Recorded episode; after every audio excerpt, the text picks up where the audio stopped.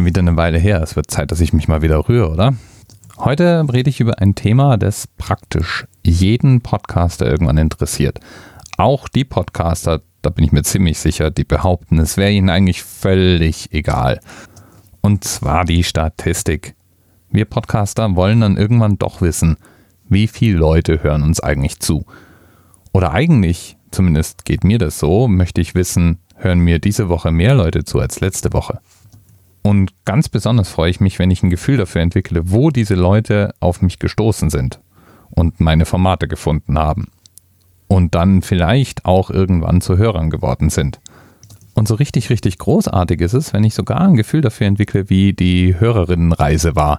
Also wie hat eine Hörerin oder ein Hörer meinen Podcast überhaupt erst wahrgenommen, ihn dann gefunden, wo zuerst gehört und wie und warum dann abonniert und zu guter Letzt, welche von den begleitenden Teilen werden denn auch noch mit konsumiert. Gerade bei Portugal ist das ja interessant, weil Leni und Philipp reichern Portugal ja wirklich massiv an. Ich finde das große Klasse. Ich selbst werde auch nochmal zum Hörer, Leser und Zuschauer bei dieser Reise. Dadurch, dass Leni und Philipp ja auf Instagram Videos und Bilder posten, da nochmal eigene Texte dazu schreiben und auch Blogposts. Vielleicht ist dir das noch gar nicht aufgefallen. Vielleicht hörst du ja Pod2Go und hörst es nur im Podcatcher. Im Blog zum Projekt schreiben Leni und Philipp zu jedem einzelnen Podcast immer auch noch einen Blogpost und der enthält anderes. Das ist sozusagen eine Ergänzung und kein Ersatz für den eigentlichen Podcast. Wie weiß man jetzt als Podcastmacher, was sich denn so alles tut? Und da wird es tatsächlich ein bisschen schwierig. Das ist eine der meistgestellten Fragen. Und es gibt einen Grund, warum das so schwierig ist. Die Art und Weise, wie wir Podcasts vertreiben, ist ja über eine Infrastruktur, die eigentlich mal dafür ausgelegt war, Texte und Links zu verteilen. Und entsprechend sehen auch die verschiedenen Server, auf denen die ganzen Dateien liegen, eigentlich nur Zugriffe auf diese Dateien.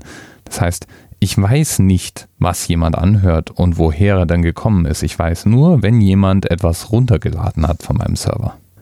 Die meisten bauen ja eine Webseite für ihren Podcast, über den sie dann den Podcast bewerben eigentlich oder näher beschreiben.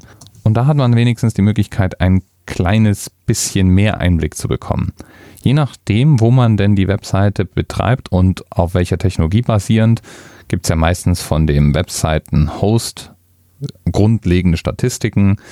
Oder man kann einen Dienst wie Google Analytics benutzen, um sich über den Benutzer, der auf der Webseite vorbeisurft, etwas mehr Informationen zu verschaffen.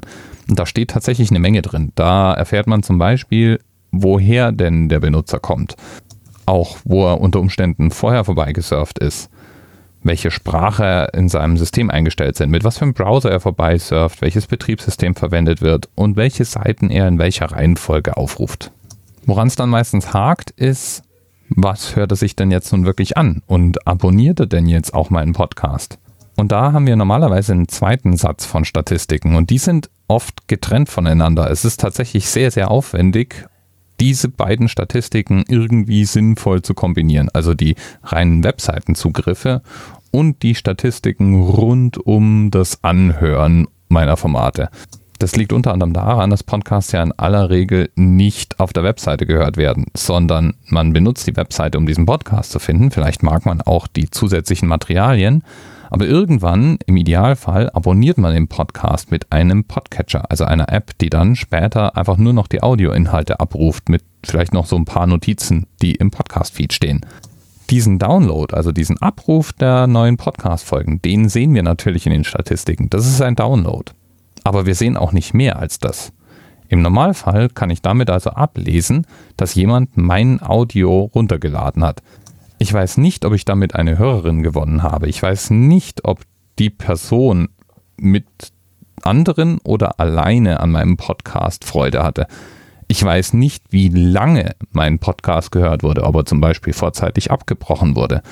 Und ich habe keine Ahnung, wie oft er angehört wird. Manchmal kann man noch zwischen sogenannten Streaming und Download unterscheiden. Aber das ist eigentlich eine sehr akademische Unterscheidung, weil im Endeffekt ist ein Stream ja auch nichts anderes als ein häppchenweiser Download. Nach und nach gibt es zwar mit dem ganzen Statistik-Wuscht immer wieder mal Fortschritte. So wird zum Beispiel gerade im Moment von Apple ein eigenes Analyse-Framework etabliert. Das funktioniert einfach auf der Basis der Apple Podcast App, die auf jedem iPhone installiert ist und iTunes. Wenn man nämlich die Apple App benutzt, dann meldet diese Apple App eben zurück, an welcher Stelle man abgebrochen hat, wie lange man gehört hat, wie oft man gehört hat, wie viele Minuten und so weiter. Das heißt, man kann seit neuestem auf der Podcast Connect Seite von Apple, also dem Backend für iTunes, nachgucken, immer vorausgesetzt, dass man überhaupt genügend Hörer mit modernen Apple-Telefonen hat, wie lange jemand den Inhalt konsumiert hat. Es wird also nach und nach besser, aber so richtig gut ist es noch nicht. Man muss als Podcaster an mindestens zwei Stellen Statistiken studieren, wenn man eine grobe Idee haben möchte, wie denn Hörer sich verhalten. Und selbst dann ist eine Menge Raterei dabei. Jetzt kann man natürlich einfach die Hände in die Luft werfen und sagen, mir doch alles egal. Oder wir können uns einfach mal angucken, was sind denn die minimalen Aussagen, die wir denn mit Sicherheit treffen können, die uns weiterhelfen.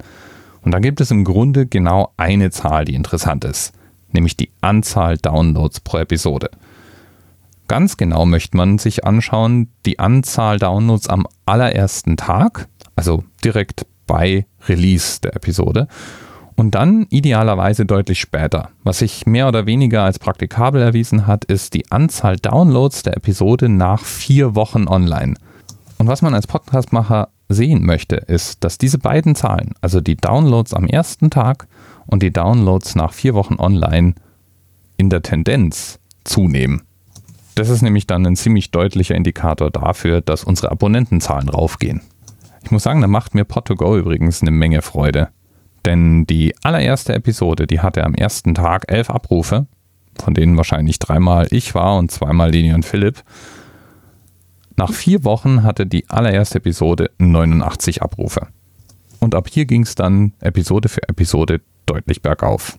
Stellt sich die andere Frage, im Vergleich, was sind denn gute Abrufzahlen? Und das ist gar nicht so einfach zu beantworten.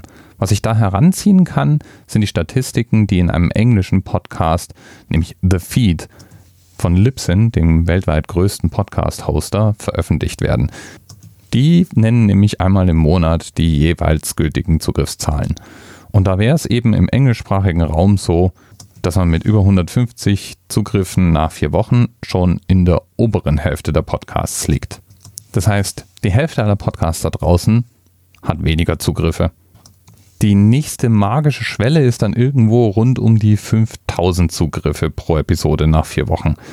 Das ist nämlich die Schwelle, in der meistens die Podcaster, die irgendeine Art von Business-Idee damit verfolgen, anfangen, das Ganze auch als einen möglichen Werbeträger zu sehen.